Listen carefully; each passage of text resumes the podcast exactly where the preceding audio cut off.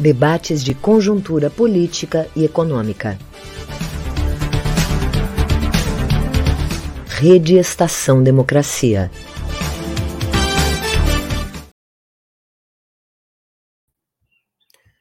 Boa tarde, boa noite a todos e todas e todes. Como é de praxe, todas as sextas-feiras, final da tarde, começo da noite, o Comitê em Defesa da Democracia e do Estado Democrático e de Direito e os seus vinte e tantos parceiros apresentam os debates de conjuntura política e econômica. Essa semana nós vamos é a semana da, do grupo de conjuntura é, política, mas nós vamos tratar de um tema é, que é econômico, mas que tem consequências políticas muito fortes. Aliás, política e economia, e economia e política é, andam quase sempre, ou sempre de mãos dadas. Né?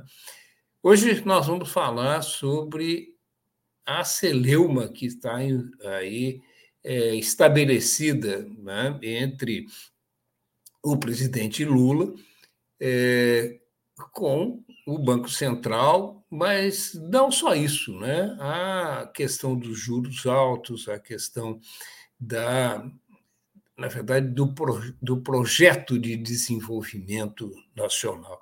Né? É, há uma, uma legislação recente, não é isso, do governo Bolsonaro, que é, autonomizou ou, ou deu independência é, há uma controvérsia aí, é, ao Banco Central. Né? O, o, o, o, diretor do Banco Central né, é eleito num mandato fixo e foi eleito, então, né, indicado, eleito não, indicado né, por Bolsonaro e vai se manter no cargo durante os, os dois primeiros anos do governo é, Lula. Né? É, o Banco Central tem uma série de atribuições, sendo uma delas a determinação da taxa é, básica de, de juros da economia e o controle da inflação. Eu não sou é, economista, eu vou deixar para os economistas explicarem é, como é que funciona isso. Nós vamos, nós temos aqui hoje é, bom, antes de anunciar os, os é, convidados de hoje, eu vou pedir para você clicar aqui né, e dar um likezinho, porque é muito importante, porque ajuda a divulgar, a furar a, o bloqueio que, né, que as redes sociais fazem. É, você dando o like ajuda a é, driblar não é, o, os algoritmos. Tá? E, se você puder também, é, compartilhe é, o, o, nosso link, é, se inscreva no nosso canal, acione o sininho. Tá? Bom, mas vamos lá então. Hoje, é, para tratar do tema né, da, do, da, da, da celeuma com o Banco Central e a questão dos juros, nós temos aqui convidados muito especiais. Vamos estar conosco aqui a Eliane Cristina de Araújo, que é economista, é, fez economia na, na Universidade Estadual de Maringá, tem mestrado, tem doutorado, doutorado em economia na Universidade Federal do Rio e pós-doutorado na Universidade de Cambridge. É, ela é professora associada da Universidade Estadual de Maringá e professora permanente do Programa de Pós-Graduação em Economia da URGS, da Universidade Federal do Rio Grande do Sul. Está é, tá conosco também o economista Paulo Clias, que tem graduação em Administração Pública pela FGV São Paulo, pela Fundação Getúlio Vargas, mestrado em Economia pela Universidade de São Paulo e doutorado em Economia pela é, Universidade de Paris 10, Nanterre, e pós-doutorado em Economia na Universidade de Paris 13. Tá? E é integrante da carreira de especialistas em políticas públicas e gestão governamental do Ministério do Planejamento.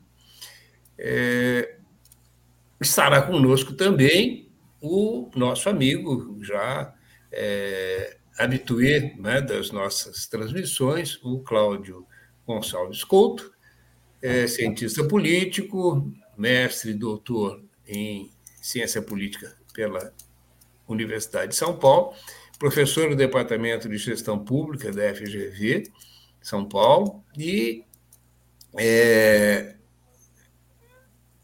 tem né, é, pós-graduação em Administração Pública e Governo, e, e é o titular, vamos dizer assim, né, do é, site, do canal, na verdade, no YouTube, Fora da Política Não Há Salvação. O Cláudio parece que não entrou ainda, mas com certeza ele entrará. Nós vamos começar aqui conversando com a Eliane. Eliane, é, seja muito bem-vinda, aliás, Paulo também, né? Sejam ambos muito bem-vindos.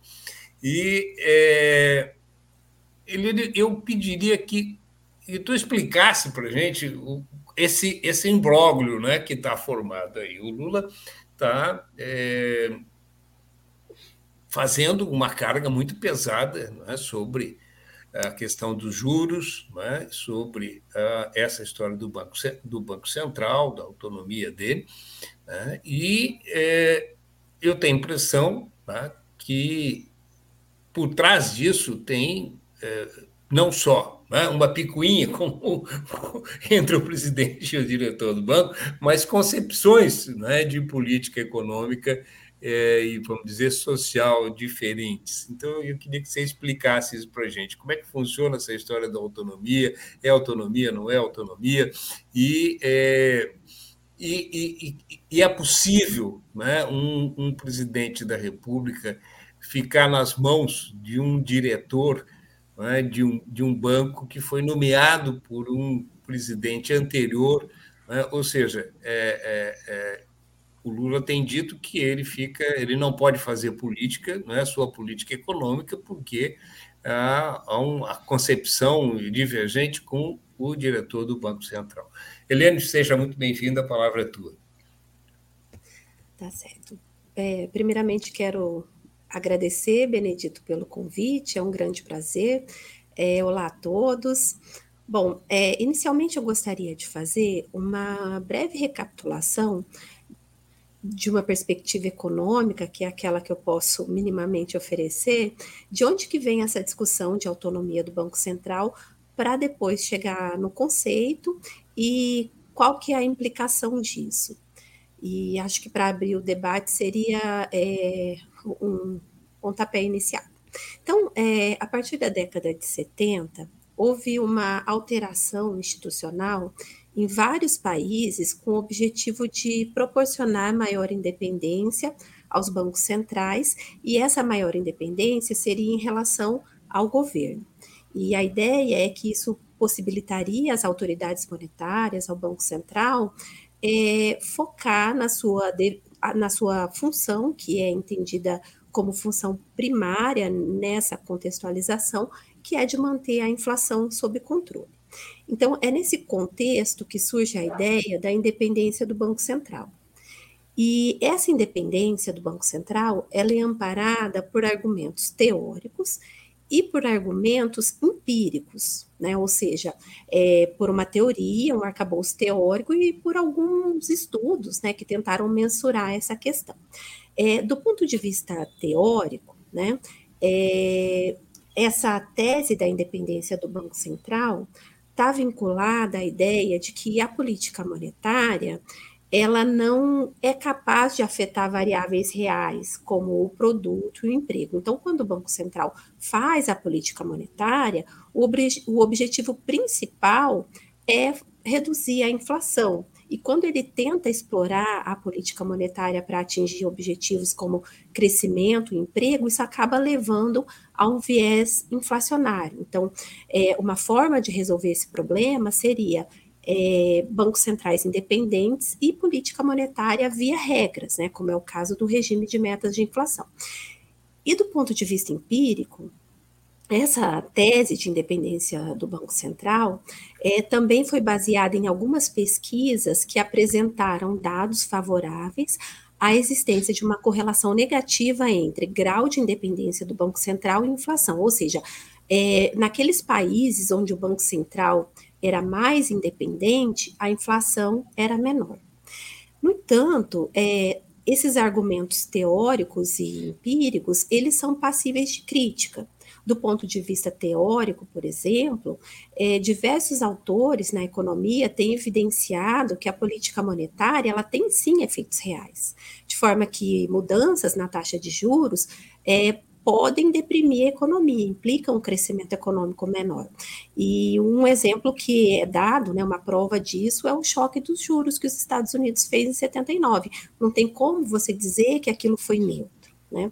E do ponto de vista empírico também, é, os próprios autores que fizeram aqueles trabalhos que são utilizados como respaldo para essa ideia da independência do Banco Central, eles é, fizeram esse traba esses trabalhos, mas colocaram uma dose de cautela, porque eles mesmos perceberam que quando mudava a amostra, o período de tempo, o conjunto de países que era estudado, aquele resultado desaparecia. Por exemplo, havia aquela correlação entre Banco Central mais independente e inflação menor para os países desenvolvidos, mas para os países em desenvolvimento, aquela correlação desaparecia. Né? Então, é nesse contexto que a gente tem essa ideia né, de independência do Banco Central, respaldada por essas questões teóricas e empíricas, e essa discussão ela ganhou um novo alento aqui no Brasil, né, com a, a, a aprovação né, pela Câmara dos Deputados do projeto de autonomia do Banco Central, né, então foi aprovada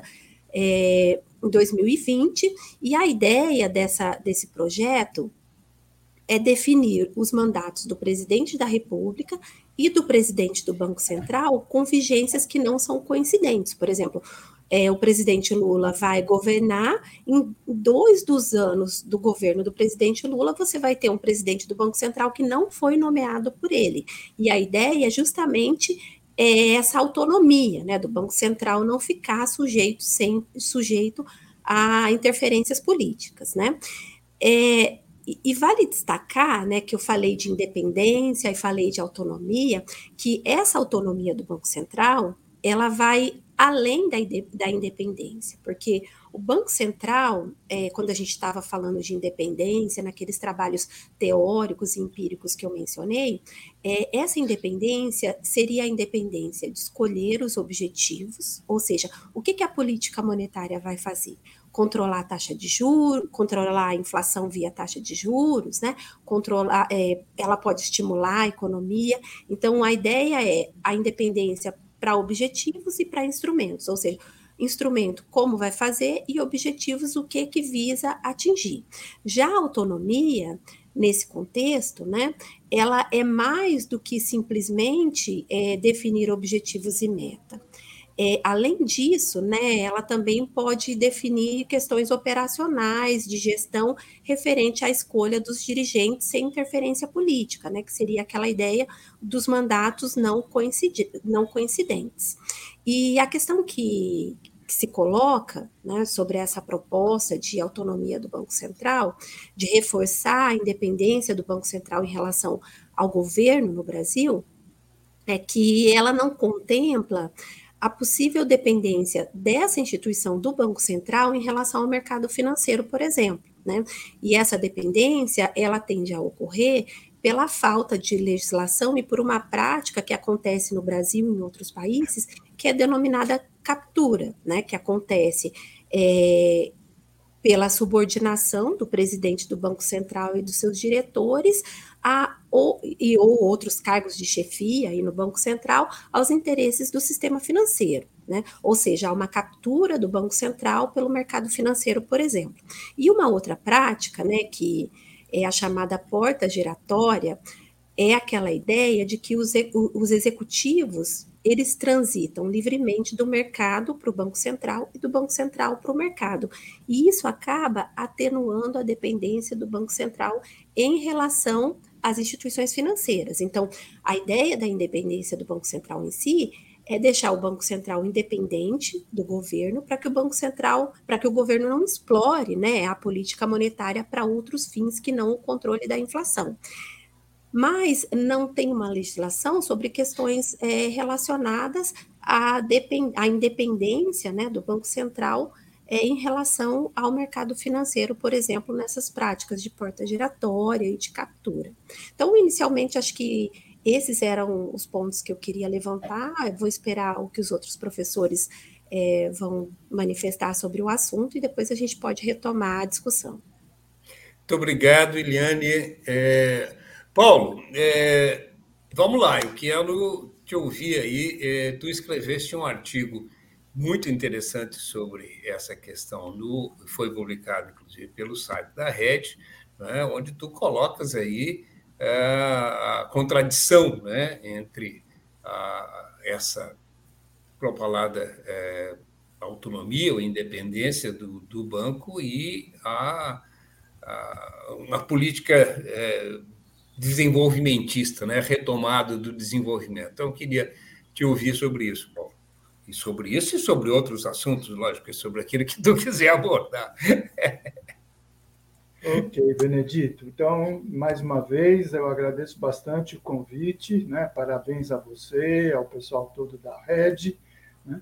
É um prazer também uh, estar aqui compartilhando com a Eliane né, esse espaço, depois o Cláudio vai chegar. E uh, eu acho que a Eliane já colocou, né, quer dizer, num primeiro momento, esse panorama mais geral né, da questão da autonomia, da questão da independência, né? Eh, dos bancos centrais, né, as chamadas autoridades monetárias, né, como o economês né, costuma chamar essas instituições, das experiências internacionais e, e um pouco do Brasil. Né. Eu queria trazer um pouco, como você falou do, do, artigo, né, Benedito, para pensar um pouco a realidade brasileira concreta, né, do, da conjuntura atual do nosso país quer dizer, quis uma ironia meio trágica da história, né? quer dizer, que uh, o atual presidente do Banco Central, né? esse que o Lula tem chamado de esse cidadão, né? o Roberto Campos Neto, ele é justamente neto do indivíduo que criou, ou que estava na, na base da criação do Banco Central. O Roberto Campos né, era um economista super conservador, monetarista, mas uma pessoa muito bem preparada, né?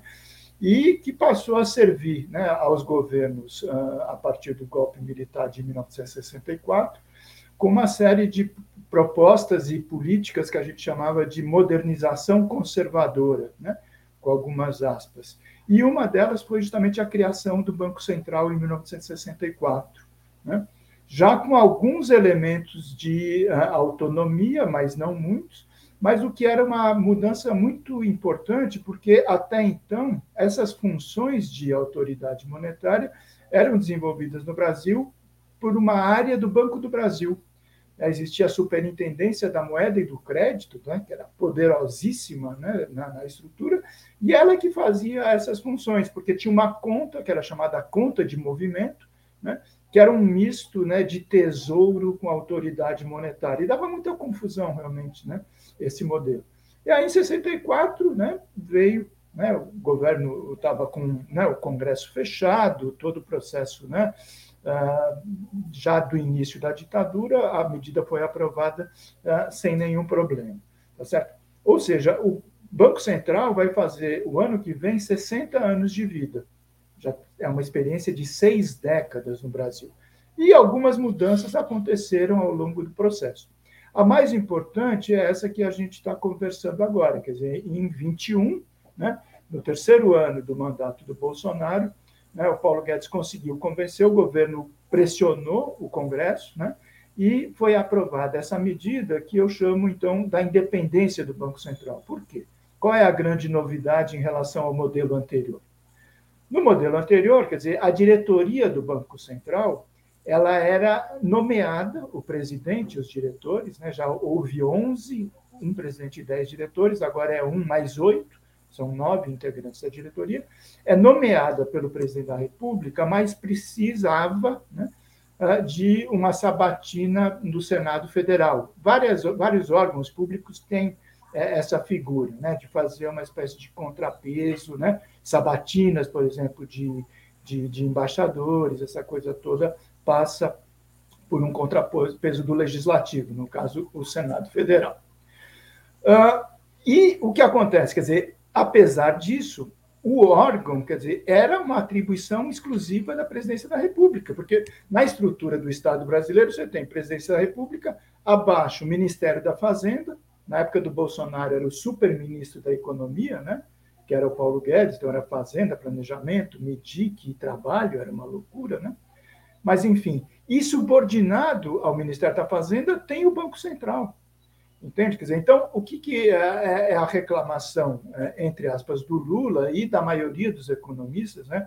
Ah, fora aqueles que são umbilicalmente ligados ao financismo, né? ao sistema financeiro, dizendo o seguinte: olha, o modelo atual, ao contrário do anterior, ele oferece um mandato. Né? Quer dizer, então, o presidente nomeia, mas a pessoa, o presidente e os oito diretores têm um mandato de quatro anos inamovíveis. Existe uma possibilidade prevista de dele ser removido, de ser exonerado no cargo, a gente vai falar talvez disso se der tempo no final, mas isso tem que ser aprovado pelo Senado, é uma coisa bastante complicada e pode dar, ser objeto de muita tensão política, tá certo? E qual é o ponto? Quer dizer, apesar uh, da, da experiência internacional, como a Eliane bem apresentou para a gente, ter essa modelagem, vamos dizer, dos bancos centrais em boa parte dos países, né? então você pega o Banco Central Europeu, o Banco Norte-Americano, o banco aqui onde eu estou, no Canadá, etc., eles têm um mandato, como acontece com as agências reguladoras no Brasil. Mas isso é fruto de uma discussão que foi profundamente ideologizada no Brasil. Né? Quer dizer, conquistar essa independência é o sonho dourado do sistema financeiro de muito tempo. Há muito tempo esse pessoal vem martelando na, na imprensa, nos meios de comunicação, nos debates. Uh, o Banco Central não pode sofrer pressão política. Isso é um contrassenso. Né? Quer dizer, uh, o presidente da República, qualquer ele que, que seja eleito, ele tem a legitimidade do voto popular para estabelecer um conjunto de políticas públicas, inclusive a política econômica. Ele tem um programa para o qual ele foi eleito que é referendado pelo voto da maioria da população. Aí a gente tem um detalhe da, do conjunto da política econômica, que é a política monetária, que se diz, não, aqui não pode, não pode ter influência política deve ter influência política. Esse aqui é o meu ponto, quer dizer, é, a política monetária faz parte da política econômica, que faz parte do conjunto de políticas públicas. Quer dizer, qualquer desenho institucional de Estado, de país, de governo, que seja, pressupõe que o presidente da República tem a legitimidade para fazer política fiscal, política agrícola, é, política industrial, não, mas não pode fazer política monetária, não pode mexer na Selic. E veja que quando se fala em política monetária, não é só a Selic, é importante a gente chamar atenção para isso. Tá certo? Quer dizer, o pessoal gosta de uh, encher a boca, né? Você abre os jornais, né, as páginas dos chamados especialistas em economia, né? Uh, o que, que acontece? Você tem mandato para o Banco Central que não é apenas controlar a inflação. Isso, inclusive, foi uma novidade dessa lei eh, da independência. Ali está dito: o governo, através do Banco Central, tem que estabelecer a preocupação em cumprir metas de inflação, mas também, e adotaram uma coisa que existe há muito tempo nos Estados Unidos, como o Fed, que é o Banco Central norte-americano, um olhar para o quê? Para o nível de atividade, um olhar para o emprego. Então, quando uh, o Copom, que é o Comitê de Política Monetária, se reúne a cada 45 dias para fixar a Selic, pela lei complementar 179 de 2021, ele teria que olhar sim meta da inflação, mas sim também desemprego. E a gente está com desemprego é, é, elevadíssimo, tá certo? Então, que seja por esse lado, a Selic teria que estar muito abaixo desses 13,75, tá certo? A gente pode, eventualmente, mais para frente, discutir esses detalhes. Mas o fato concreto é isso, quer dizer, não existe essa ideia de que a política monetária tem que ser gerida, estabelecida por um órgão independente. Não tem sentido, tá certo? Porque senão a gente está vivendo a contradição desse momento em que você tem nove indivíduos sentados na diretoria do Banco Central lá em Brasília e todos eles indicados pela dupla Bolsonaro e Paulo Guedes.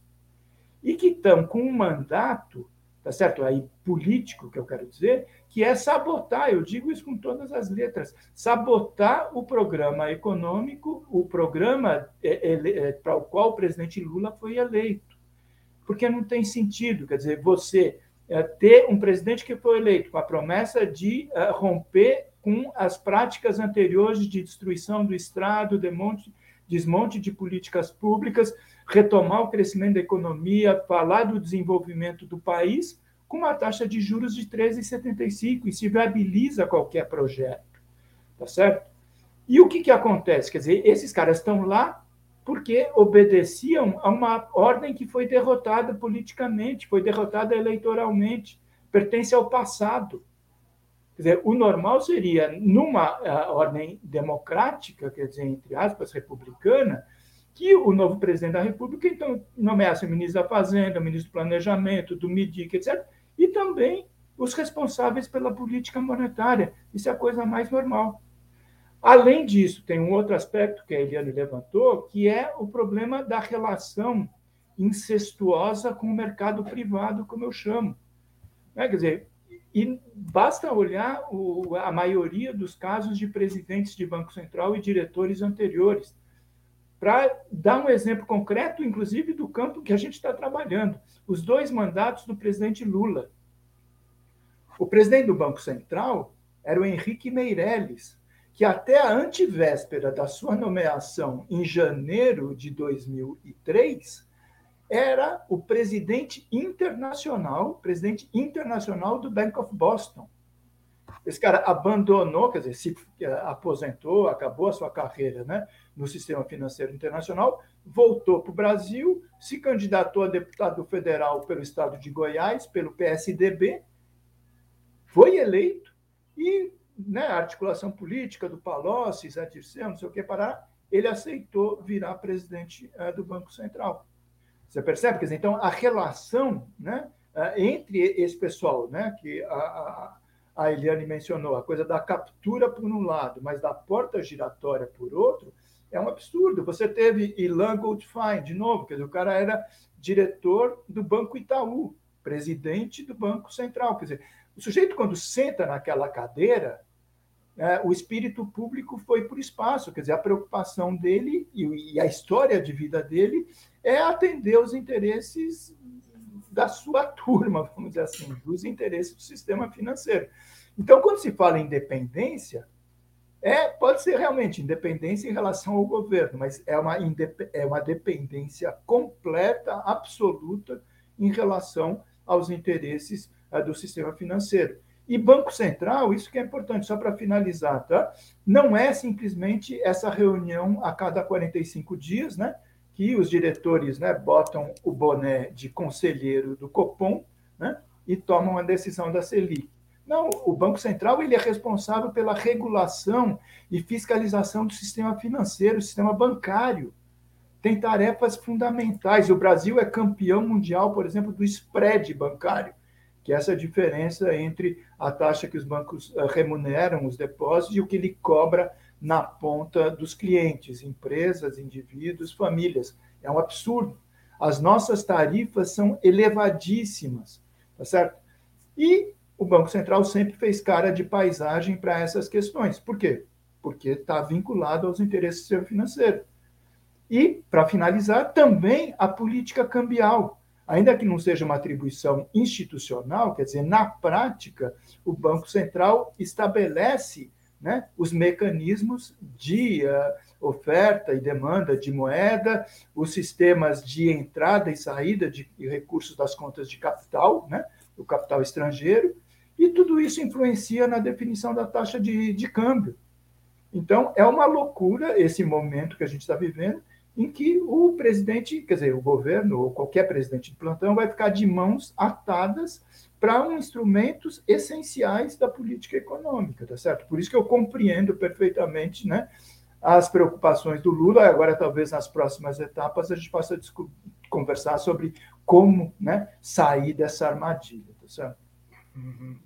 É, eu, eu queria perguntar para vocês, eu que não sou economista, né, é, vocês se referiram aí à, à, à taxa né, da, da é, básica da economia de juros, né, a Selic, é, em 13,75. Olha o Cláudio chegando aí.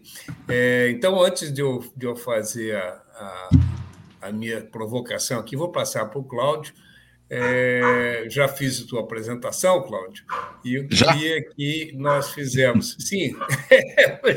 Me desculpa, eu estava preso num, num, outro evento que atrasou, e para piorar, o senador Suplicy resolveu falar de renda básica de cidadania ao final.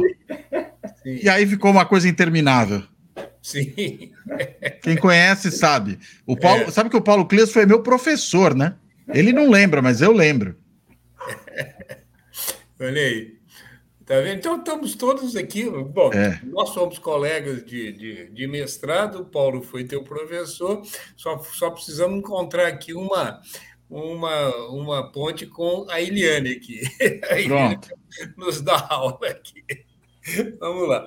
O Cláudio, a gente está, né, como é a pauta desse, dessa, desse encontro aqui, discutindo a, um imbróglio aí, né? É, Banco Central, desenvolvimento, a, a, indignação do Lula com, com essa chamada independência né, do Banco Central. A questão que eu ia colocar né, é o seguinte: quer dizer, com, com a taxa de juros que nós temos, né, é, com o, o, o encargo né, da dívida pública que a gente tem aí, que, que é, é significativo com relação ao PIB, é possível fazer política de desenvolvimento econômico. Né? Quer dizer, essa. E, e na verdade, não, é, é, são concepções né, de, de política econômica que estão em choque. Né? Tá? É, então, eu queria, Cláudio, se possível, que tu falasse um pouquinho sobre isso. O, o, o Paulo já falou sobre. Paulo e a Eliane já, já falaram sobre, sobre a, legislação que cria né, a, a independência aí do, a autonomia do Banco Central, né? a contradição que há entre, entre um, um, é, um Banco Central que, que efetivamente seria subordinado, né, Paulo, ao Ministério da Economia, mas que tem é, autonomia frente ao presidente da República. Né? Então, é, a bola é tua, tua Cláudio. Uhum. É, bem, eu, eu não vou me aventurar demais na área de política econômica, afinal de contas, né? Não sou eu aqui um especialista nessa área. Né? É, agora, acho que tem várias questões aí postas. Né? Uma primeira é a própria questão do desenho institucional do Banco Central, né? da autoridade monetária. Né? Autônomo, eventualmente seria independente, né? se ele também definisse a própria meta né? da, da taxa de inflação. Mas uh, o fato é, não é um ponto pacífico, né? como muitas tentam aí fazer crer, que o Banco Central seja detentor, seja de autonomia formal, né, como é isso que a gente tem hoje no Brasil, seja eventualmente até de uma independência. Né? Isso é vendido muitas vezes, até para os setores da imprensa, como se fosse algo absolutamente óbvio, né, e algo dado, dado como natural. E não é, você tem um amplo debate a respeito de qual deve ser o modelo de Banco Central e a relação desse Banco Central com o próprio sistema político representativo, é, que é alvo de controvérsia em vários lugares do mundo. Né? E por que isso? Porque você tem um problema de ter uma autoridade não exatamente eleita, né, uma autoridade nomeada e depois ganhando autonomia, que compete, do ponto de vista das suas decisões, com autoridades, se não eleitas, diretamente, aí sim, é, responsáveis perante autoridades eleitas e passíveis de demissão ad nutum. Ou seja, o presidente achou que o ministro da Fazenda não vai bem, ele pode demiti-lo, né? Caso não esteja. Não pode fazer o mesmo com um presidente do Banco Central e nem com outros diretores do Banco Central. Então, isso por si só coloca uma questão. Veja, eu não estou aqui dizendo que é antidemocrático porque é assim, nem que é só democrático se for do outro modo. O só que eu estou colocando é, não é óbvio, não é uma, uma coisa dada pela natureza, alguma coisa que simplesmente nós precisaríamos aceitar sem qualquer tipo de contestação. Então, acho que esse é um primeiro ponto. E o segundo ponto, né? Aí eu vou me arriscar um pouquinho mais, falando das questões mais diretamente relacionadas à, à, à economia, é saber até em que medida né, a nossa taxa de juros hoje é uma taxa de juros necessária para a condução de uma política monetária que mantenha a inflação dentro da meta, diante, primeiro, né, das características do nosso mercado, né, diante, inclusive, do custo que ela também impõe à própria dívida pública, uma taxa dessa magnitude, né? Hoje, a maior taxa de juros reais da face da Terra, e mais, né? Com o histórico que nós temos de sempre manter essa taxa tão alta. Será que o presidente do Banco Central e o Conselho de Política Monetária estão calibrando adequadamente isso? Ou será que nós temos, historicamente no país, um viés que tende a produzir taxas de, de juros demasiadas para as necessidades da nossa política monetária? Porque você olha, inclusive, para o cenário ao redor, outros países, inclusive em desenvolvimento, da América Latina, que têm taxas de juro também baixas e que não precisam ter essa mesma taxa de juros que nós aplicamos aqui no Brasil.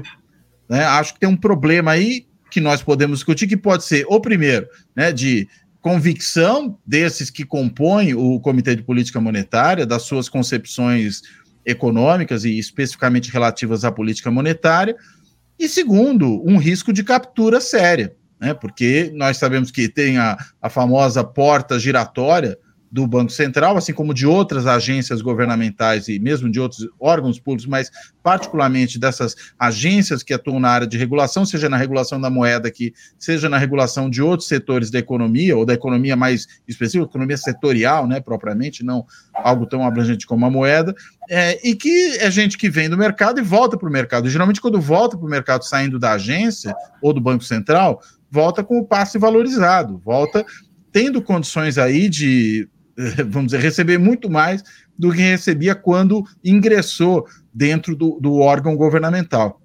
Então, acho que esse é um outro problema que precisa ser discutido, o que talvez possa explicar esse viés né, tão marcado, tão pronunciado de produzir taxas de juro, de juros, melhor dizendo, tão altas, né, tão elevadas, sem que isso produza necessariamente efeitos comparáveis, é, ou efeitos muito superiores, melhor dizendo, aqueles que nós vemos em, em outras economias da região. Ai. O Eliane, é, eu, eu, acho que tanto o Cláudio quanto o tu também falaste nisso, né, é, na primeira intervenção, é, sobre a, a, a, as taxas de juros. Né? A taxa Selic, em 13,75, né, na verdade, ela é, né, o Cláudio lembrou aí, a mais, mais alta do mundo hoje, mas ela é uma simples referência. Né? Tanto os, os títulos da dívida pública é, é, pagam juros maiores do que esse, né, quanto é, os bancos, né, o spread que o, que o, o Paulo se referiu, né, é, são altíssimos. Né? É, na verdade, tem inclusive uma confusão aí né, com essa.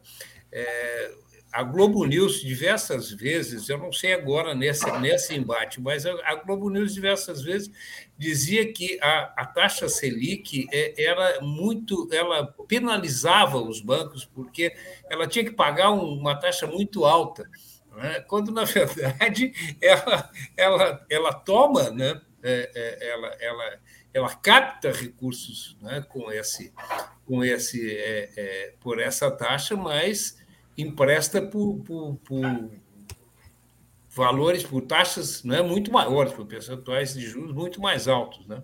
Como é que funciona efetivamente isso? Tá certo.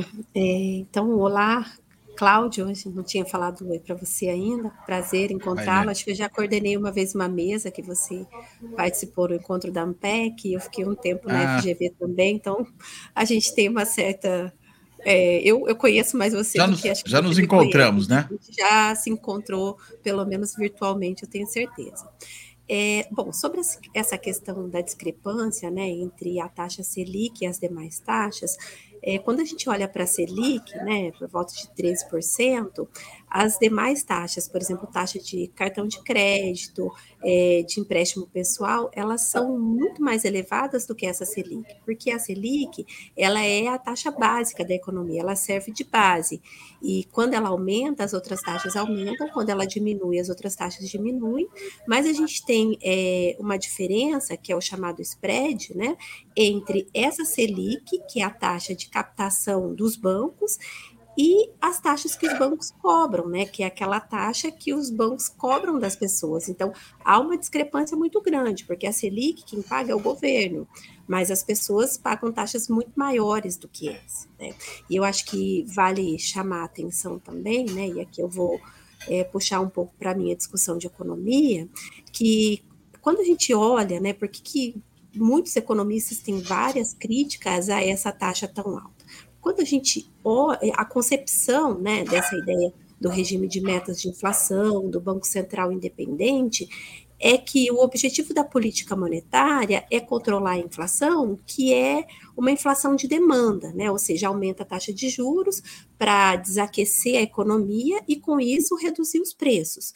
No entanto, né, essa concepção ela acaba negligenciando a existência de outros tipos de inflação que são as inflações de custo, né? Por exemplo, agora, o que, que tem pressionado a inflação?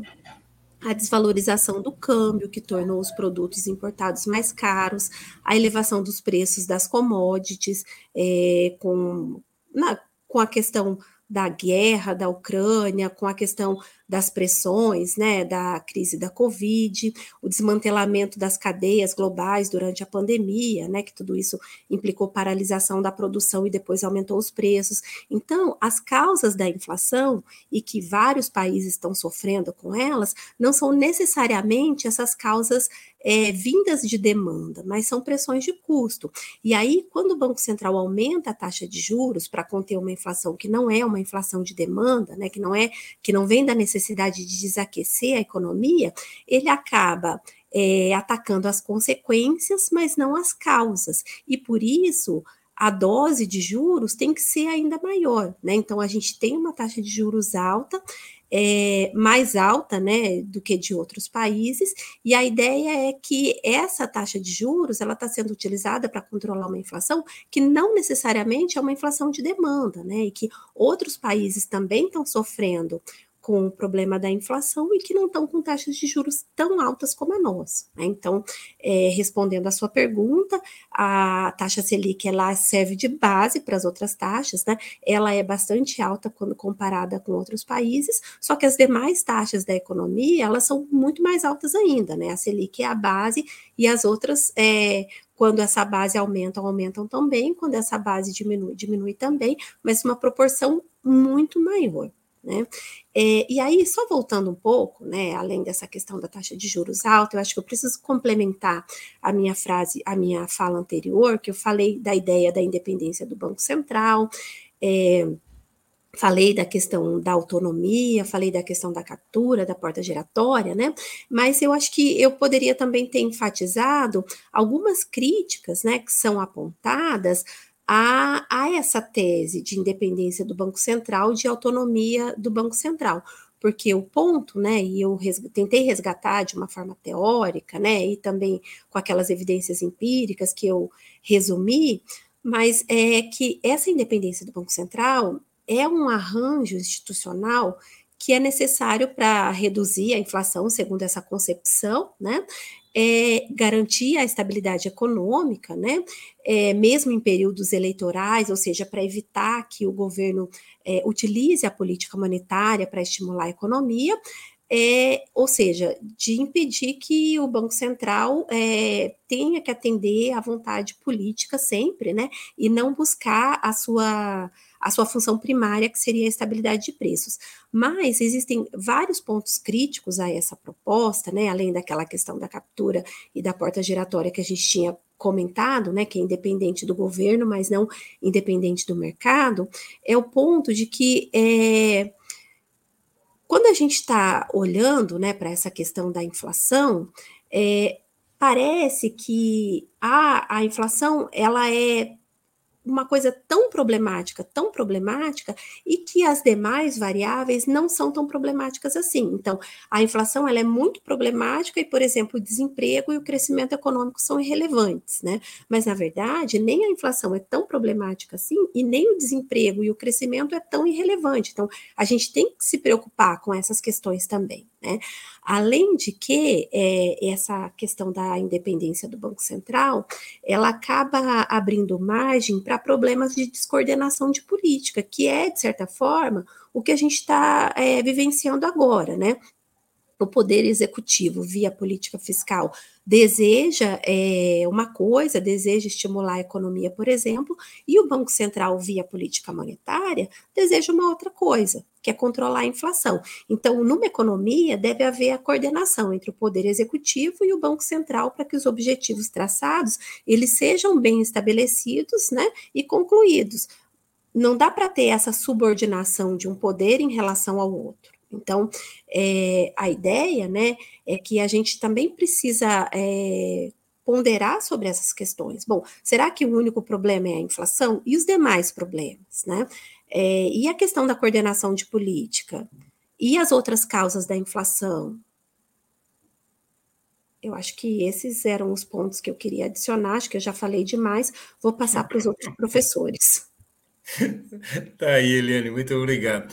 O, o Paulo, tu, tu, no artigo aqui, você se referiu né, ao, é, a, a, possibilidade do governo interferir na taxa de juros, é, pelo menos a taxa de juros que está no mercado, a taxa de juros né, para, é, para as empresas e para as pessoas físicas, né, é, abaixando a a, o juro né, da, é, dos seus próprios bancos, dos empréstimos dos seus próprios bancos. Né? A Dilma tentou fazer isso né, durante um período e, e, foi muito criticada por isso. Aliás, eu tenho impressão, se eu me lembro bem, que, que ali é um que começa a ruptura né, é, dela com o sistema financeiro, começa os conflitos é, é, é possível, Paulo, porque, veja, eu estou insistindo muito nessa questão porque me parece o seguinte: é, é que com, com, esse, com essa taxa de juros, né, a gente não consegue é, promover desenvolvimento. E desenvolvimento né, é fundamental para que a gente gere emprego e para que a gente tenha também né, é, possibilidade de ter políticas sociais. Né? É, então, é, é, a mim me parece o seguinte: dizer, a gente, o que está por, por trás disso, o plano de fundo disso, são concepções de política econômica distintas. Né? Então, eu acho que era importante a gente, você esclarecerem isso para a gente. Para quem não é economista, que não entende por que, que, essa, né? por que, que tem essa, esse debate todo. Né? Dito, olha, eu me sinto totalmente à vontade, porque é, eu não sou economista de formação, né? Isso é uma brincadeira que eu sempre faço. A minha graduação foi justamente na, na GV, na escola onde o Cláudio é professor, o Eliane fez né, uma passagem, né, acho que de pós-doutorado há pouco tempo por lá também. Eu fiz administração pública. Então, se amanhã tiver um concurso, por exemplo, BNDES, e eu tenha que ser economista, eu não posso prestar porque eu brinco, eu só, né, entre aspas, tenho mestrado, doutorado e pós-doutorado em economia, mas eu não sou economista. Isso para dizer, então, que uh, uma das missões que eu levo né, na minha vida é traduzir o economês e traduzir o pensamento econômico, como eu brinco, com as pessoas normais, né? Porque ninguém é obrigado a ser economista, como eu e como a Eliane, tá certo? Uh, e a gente fica muito fechado né, nessa coisa do nosso universo, do economês, etc. E não é, as pessoas não, não são obrigadas a, a conhecerem, a raciocinarem. O primeiro aspecto é esse, quer dizer, a economia não é uma ciência exata. Né? Os pensamentos, os pensadores econômicos clássicos, né, é, lá para trás, é, tratavam esse campo do conhecimento como economia política. Né? Quer dizer, e esse adjetivo política não vem de graça. Isso, assim, é o David Smith, o, Adam Smith, o David Ricardo, o Marx, né? Para esse pessoal, o fenômeno se chamava economia política, em várias todas as línguas que estiver tratando.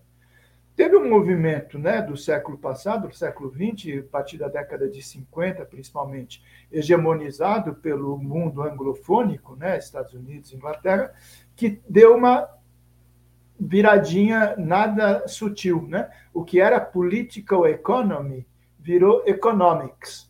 Você tirou o adjetivo política. Né? Que tem tudo a ver com esse debate que a gente está fazendo sobre independência. Não tem que ser independente para não ter interferência política no Banco Central. E não. Quer dizer, a economia é da, do campo das ciências sociais, ela é economia política e tem várias visões, interpretações e diagnósticos para cada realidade concreta. Não é uma receita de fazer uma ponte, né? quer dizer, que tem ali a quantidade de cimento, de areia, de, né, de aço, etc. Não por isso que tem muito debate a respeito disso. E um dos debates é esse que a gente está fazendo a respeito uh, da questão da, da independência.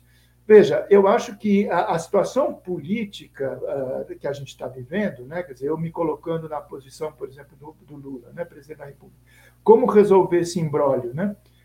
Uh, o ideal, obviamente, seria que ele tivesse autoridade, autonomia, etc., para indicar à diretoria do Banco Central que ele né, concordasse, gente que fosse fazer uma integração, então, da política monetária com os demais aspectos da política econômica, mas aparentemente vai ser difícil. Esses caras estão lá, tem nove, né? agora, em fevereiro, ele vai poder indicar mais dois, então vai ficar sete a dois no limite. No final do ano de 23, mais dois, mas ainda vai ficar cinco a quatro. Você percebe? Quer dizer, é, é muito complicado. Quer dizer, um ano é 25% do mandato dele. Né? Quer dizer, a gente teria que ter agora, já para ontem, essas repercussões no mundo real, na economia concreta, para atingir os interesses né, de um programa de crescimento, de desenvolvimento, etc. E um dos elementos é justamente a coisa do custo do dinheiro, a taxa de juros. Então, ah, por exemplo, a próxima reunião do, do, do, do, do Copom vai ser só daqui a 40 dias. Até lá, vai estar vigindo essa de 13,75.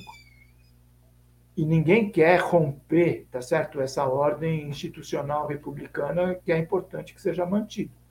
O que eu aponto no artigo, e eu queria comentar com vocês aqui, quer dizer, é a possibilidade de você eh, fazer com que a economia real, as empresas, as pessoas, as famílias, sintam os efeitos concretos, tá certo? De uma melhoria nas condições de empréstimo, independente do Banco Central, independente do Copom, independente da Selic.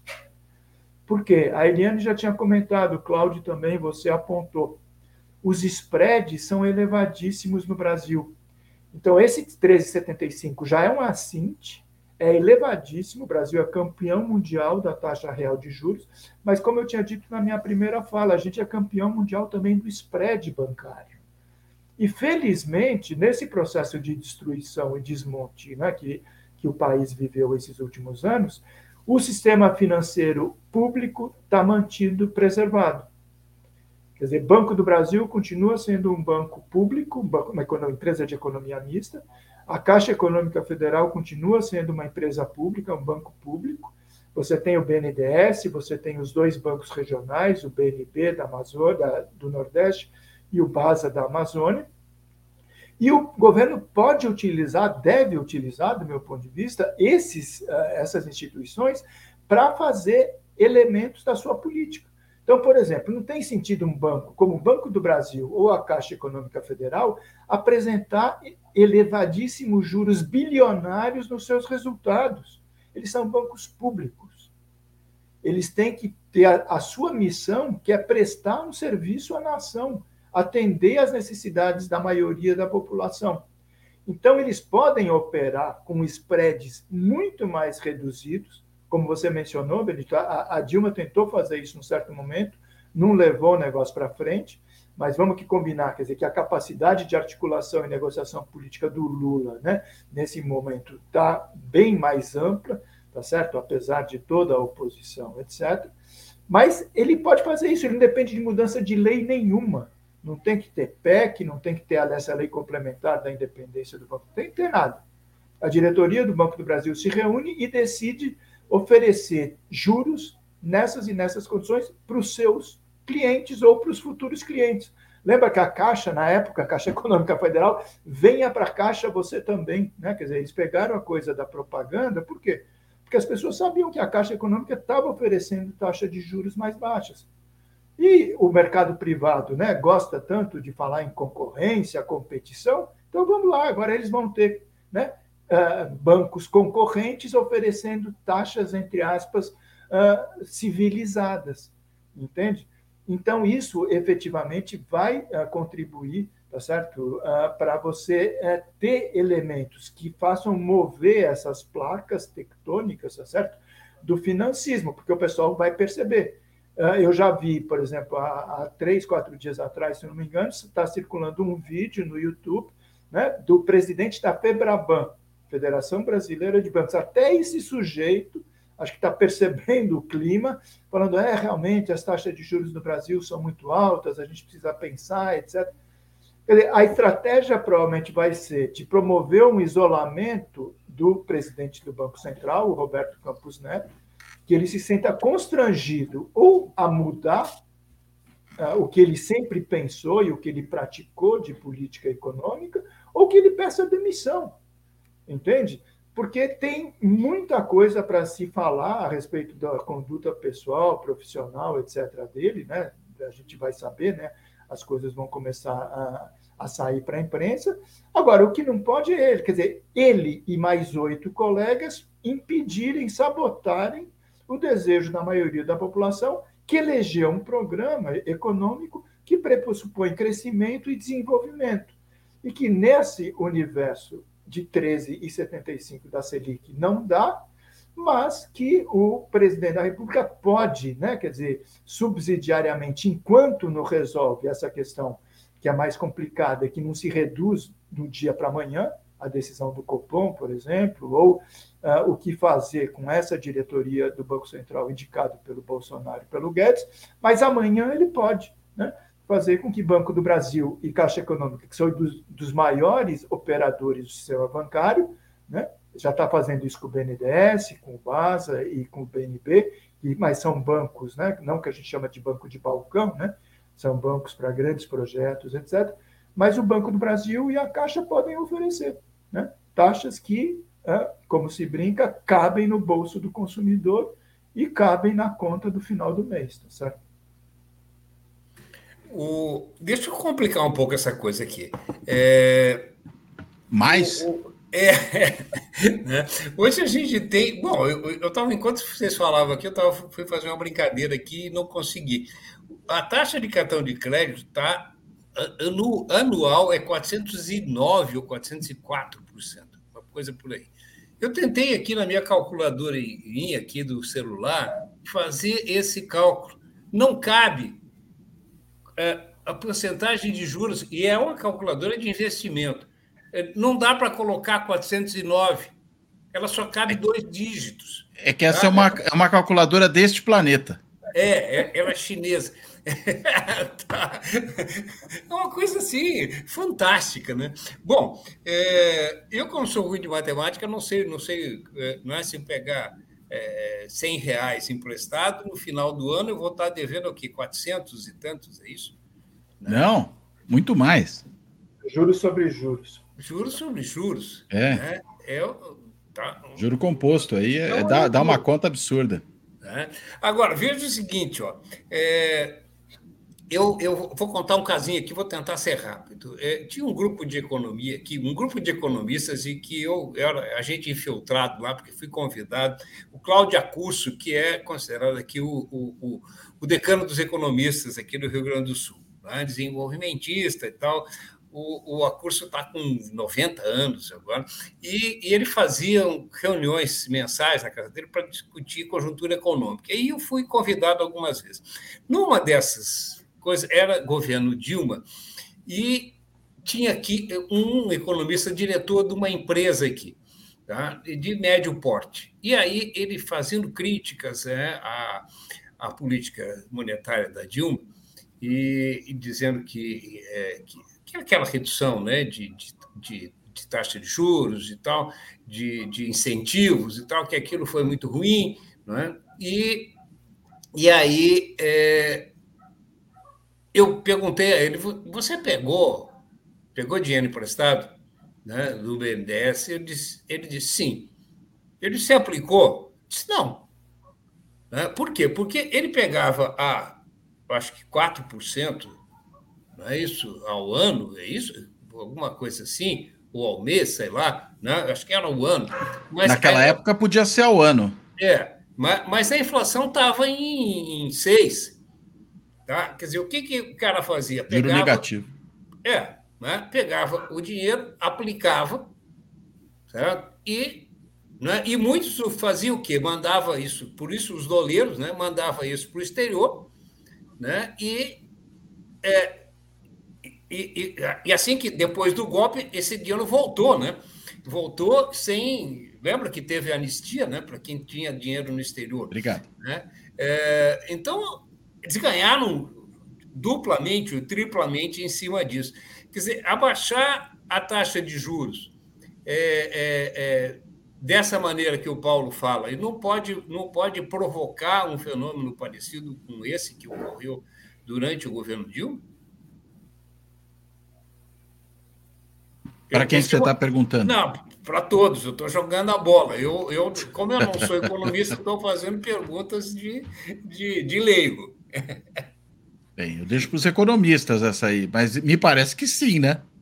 Se você tiver taxa de juro negativa ou uma taxa de juros menor do que você tem na, na, nas possíveis aplicações que qualquer um puder fazer no mercado financeiro, você não tiver algum mecanismo de controle, né? Do, do, do, do uso desse recurso. Porque para você evitar isso, você teria que ter um controle sobre como é que o, o quem pega o empréstimo vai usar esse dinheiro se vai efetivamente usar, se você tem um prazo. O problema é que você vai criando uma burocracia imensa, né? E esse controle vai se tornando muito complicado. Mas é uma questão de, de fazer conta, né? Se fizeram antes, por que, que não fariam de novo depois? Isso aí. Eliane, tu que é economista. É, bom, se a gente resgatar um pouco da história recente do Brasil, né? É, 2020, 2021, a gente tinha taxa de juros de 2%. E isso fez com que as pessoas tivessem que buscar outras aplicações, né? Por exemplo, foi época de, mesmo durante a pandemia, recorde de investimento nas bolsas, também a construção civil ficou bastante aquecida. Por quê? Porque as pessoas precisavam procurar outro, outras aplicações para poder valorizar o seu dinheiro, porque na taxa de juros elas perderiam dinheiro, porque o juro estava menor que a inflação. Então elas foram para a bolsa, elas foram para ativos reais, construção civil, né? Mesmo durante a pandemia, a bolsa de valores bateu recorde, né? Porque não tinha aquele líquido certo da Selic. Né? Então a gente já vivenciou um pouco isso no Brasil. Sim, mas o que eu digo é o seguinte, quer dizer, é, é, é, esse dinheiro barato, vamos dizer assim, não é isso? Que, que é, por, por uma ação é, é, governamental, tá? É, que é destinada às empresas para que elas aumentem a produção, para que elas é, modernizem o seu parque instalado, né? a sua planta física, né? aumente empregos, quer dizer, mas o, que, o que ocorreu naquele período é que esse dinheiro fugia para o mercado financeiro, para outras atividades no mercado financeiro. E na época, inclusive, o dólar estava baixo, é isso? Quer dizer, se comprava dólar, ele se enviava para o exterior e depois mandava esse, esse, esse dinheiro de volta né, para o Brasil. É que a taxa de juros ela representa um custo do investimento. Então, quando ela baixa, a gente esperaria um investimento maior. No entanto, quem que ia aumentar o investimento no contexto de pandemia? Né? Não, é, não é só isso. Os, os investidores não, vão mas olhar... isso foi anterior, hein? isso foi bem claro, anterior. Mas a ideia é que você precisa de um ambiente macroeconômico favorável ao investimento, que não é só determinado pela taxa de juros, é determinado por aquilo que é, os empresários esperam em termos de lucrabilidade, né? Então, assim, tem outros fatores que estão envolvidos. Não basta simplesmente reduzir a taxa de juros, é uma condição importante, mas para determinar o investimento, eles precisam esperar a lucrabilidade, precisam esperar um ambiente estável, né? Porque investimento geralmente é um projeto de mais longo prazo. Então, é uma condição é, importante, mas ela não é a única condição, né? Ela é necessária, mas ela não é suficiente para dinamizar o investimento.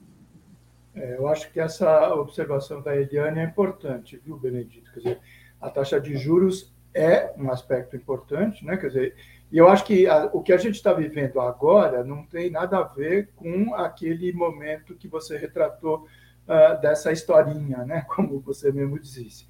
Né? Quer dizer, a, a situação que a gente está vivendo agora, quer dizer, não é de você uh, voltar a ter, por exemplo, taxas de juros negativas. Não é isso que eu estou sugerindo, de maneira nenhuma.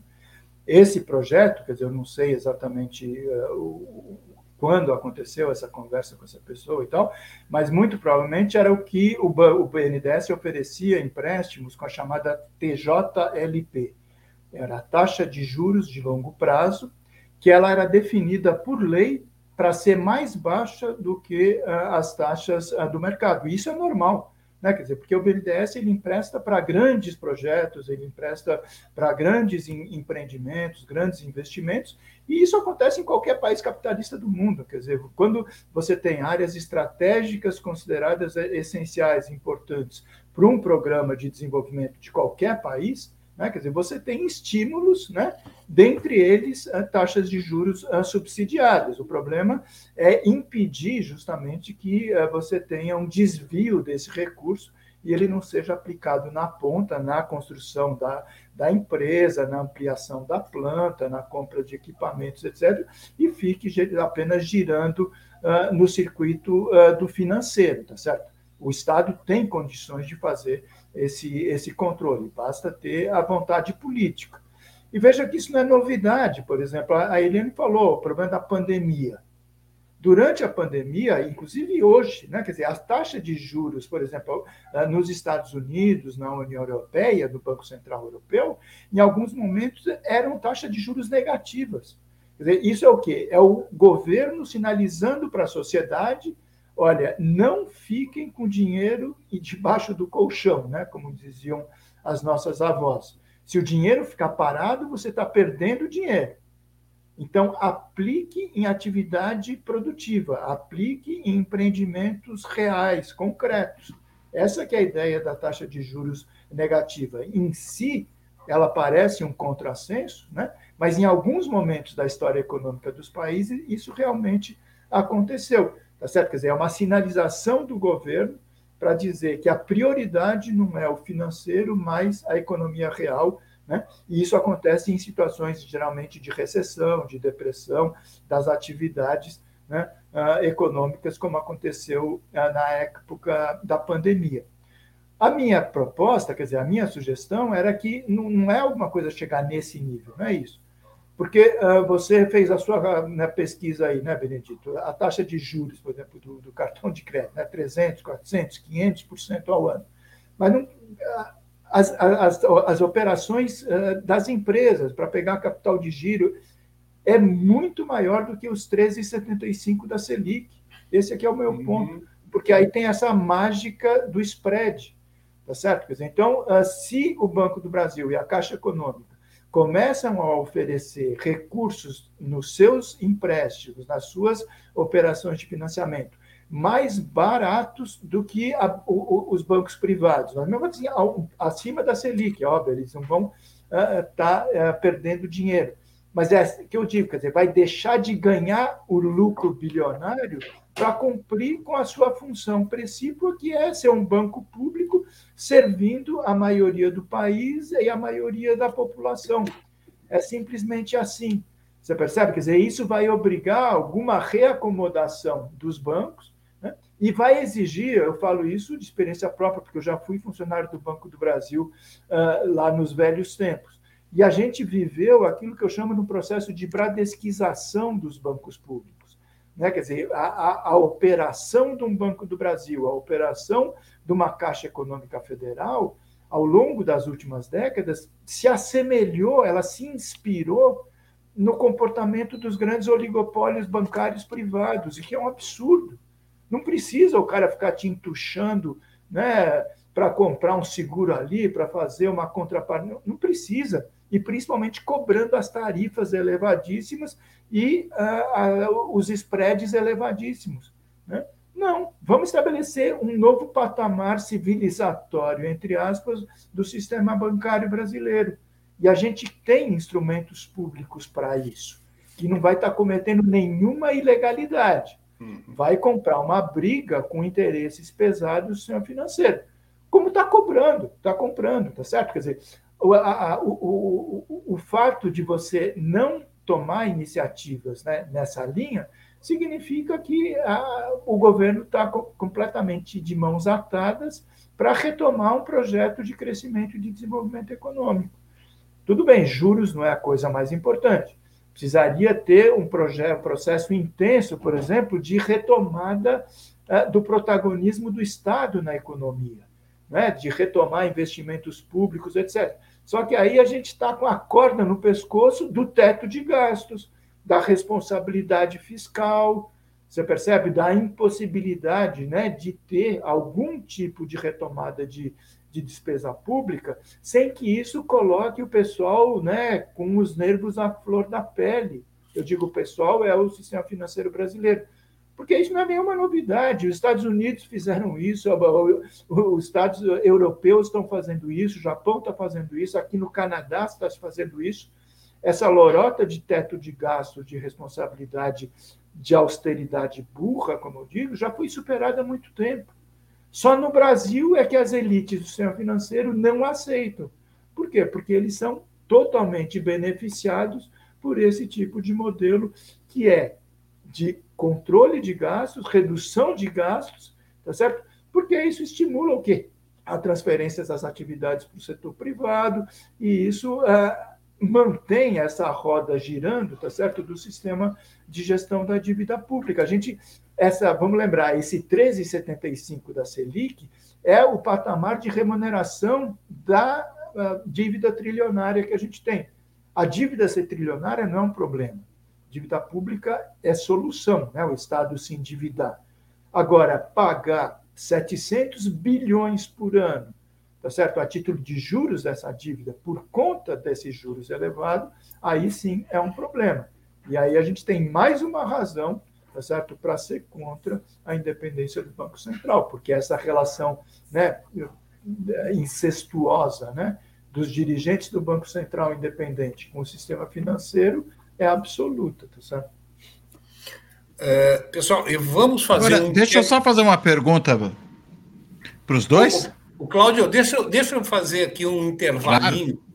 Tá? Ah, não, é... intervalinho é sagrado. Então vai lá, depois eu faço é, a pergunta para a Eliane tá, e para o Paulo. É, até porque nós temos aqui o pessoal da TV Caxias que fica conosco só a primeira metade, né, a primeira parte aqui do programa.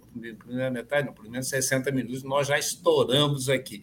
Depois eu vou voltar também, com, tanto com a observação do Cláudio, quanto com uma, uma, um comentário aqui de um internauta né, sobre a composição do Copom. Tá? Uh, Babiton, por favor, roda aí a, a, a, vinheta.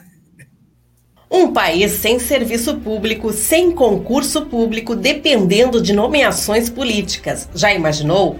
É o que pode acontecer com a aprovação da reforma administrativa. A Durga Sindical, em defesa dos professores e da educação pública e de qualidade. E aí, gurizada? Neste carnaval, fuja das ISTs as infecções sexualmente transmissíveis. Usar preservativo é a melhor forma de se prevenir. Tá sem grana? Passa lá no posto, a distribuição é gratuita. Passa lá antes do bloco. E não se esquece, respeita as gurias na folia.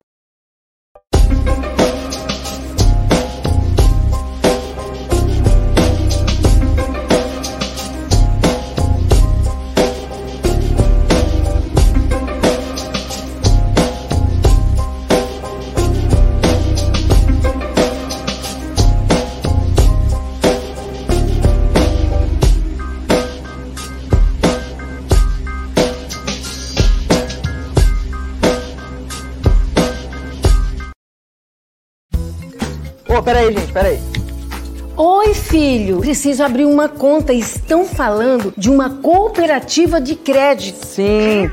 Que não é banco, mas tem tudo que eu preciso. Sim, é sim. Se eu precisar de crédito, é prático e seguro. Sim. Você vai me ajudar, né? Sim, vó, é simples. A Cressol tem tudo isso. Lá, ganhar é para todos. E se eu resolver cooperar? Hum? É simples, vó. Vem, Vem junto. junto. Cressol.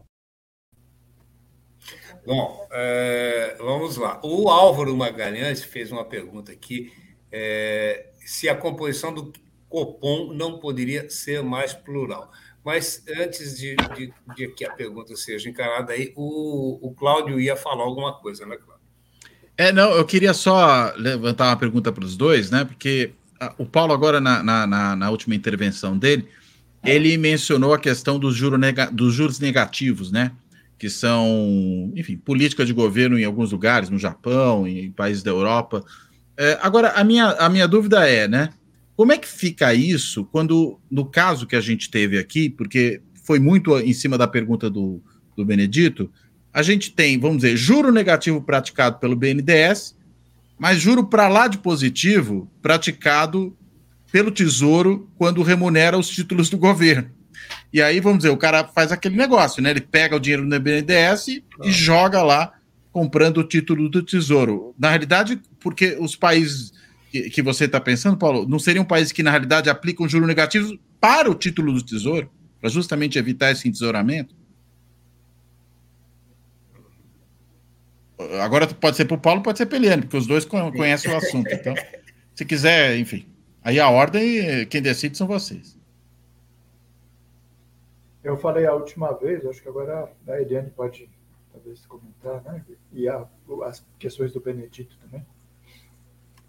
Tá certo. Bom, é, tentando de alguma forma responder a sua pergunta, Cláudio, na verdade, né, o BNDES, o objetivo é financiar o desenvolvimento de longo prazo, essas taxas são para isso. E por que, que ele faz isso? Porque o setor privado, historicamente, não faz isso. Né? E por que, que as pessoas demonizam tanto isso?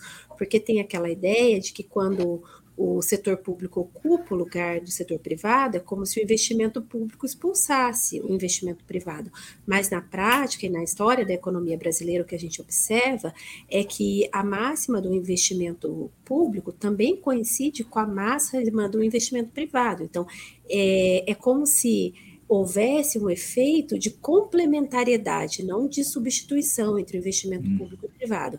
E isso acaba vindo porque o investimento público, ele é, é demanda para o investimento privado, ele, ele facilita serviços que acabam reduzindo o custo do investimento privado. Então, tem toda essa discussão, ah, então o BNDES, né, expulsa o investimento privado. Não, ele atinge, ele faz aquilo que o setor privado não faz, né, e o objetivo, então, do BNDES é investimento de longo prazo, por isso que as taxas de juros têm que ser baixas, senão alguns projetos de investimento não seriam viabilizados, né? É, e aí, só aproveitando o gancho, eu acho que valeria, é, vale importância, é, vale a pena destacar, né? É, que na prática, quando a gente olha né, para essa capacidade do, do governo de fazer política, é, a gente tem as políticas tradicionais, que são a política fiscal, a política monetária, a política cambial, política industrial. E aí, quando a gente olha para a política monetária, por exemplo, né, essa ideia da autonomia do Banco Central é, e da utilização da taxa de juros para controlar essa inflação e dos juros altos, o Banco Central, o governo acaba não podendo utilizar a política monetária por causa dessa independência. Quanto à política fiscal, né, a gente tem o, acho que foi é, o Paulo que comentou sobre a questão do teto dos gastos, né? Na verdade, é, também possibilita o, o, governo de usar a política fiscal, né? E no caso do, da política industrial, o fim da TJLP, né, reduziu a competitividade do BNDES. Então, assim, houve, né, se a gente pegar o histórico é, recente do BNDES, é, o enfraquecimento de caixa, né, devolução de dinheiro, é, redução da capacidade de emprestar. Na política cambial, a gente também tem o câmbio flutuante, que é uma variável que depende do resto do mundo. Então, a princípio, né, o governo quer fazer é, tinha várias propostas, né? É, e a gente votou num projeto de governo com essas propostas, mas quando a gente olha para a capacidade do governo de executar essas, essas propostas, tem uma dificuldade muito grande, porque não consegue fazer política monetária, não consegue fazer política fiscal, consegue controlar o câmbio, não consegue fazer política industrial. Eu não sei se o Paulo, porque acho que a sua pergunta foi mais para o Paulo, eu tentei adicionar alguns comentários. É, né? não, é que ele tinha levantado esse ponto, né? Por isso que eu, me, me ocorreu a pergunta. Mas eu achei claro, que vocês dois podiam tratar. passar a palavra para ele adicionar mais comentários sobre isso.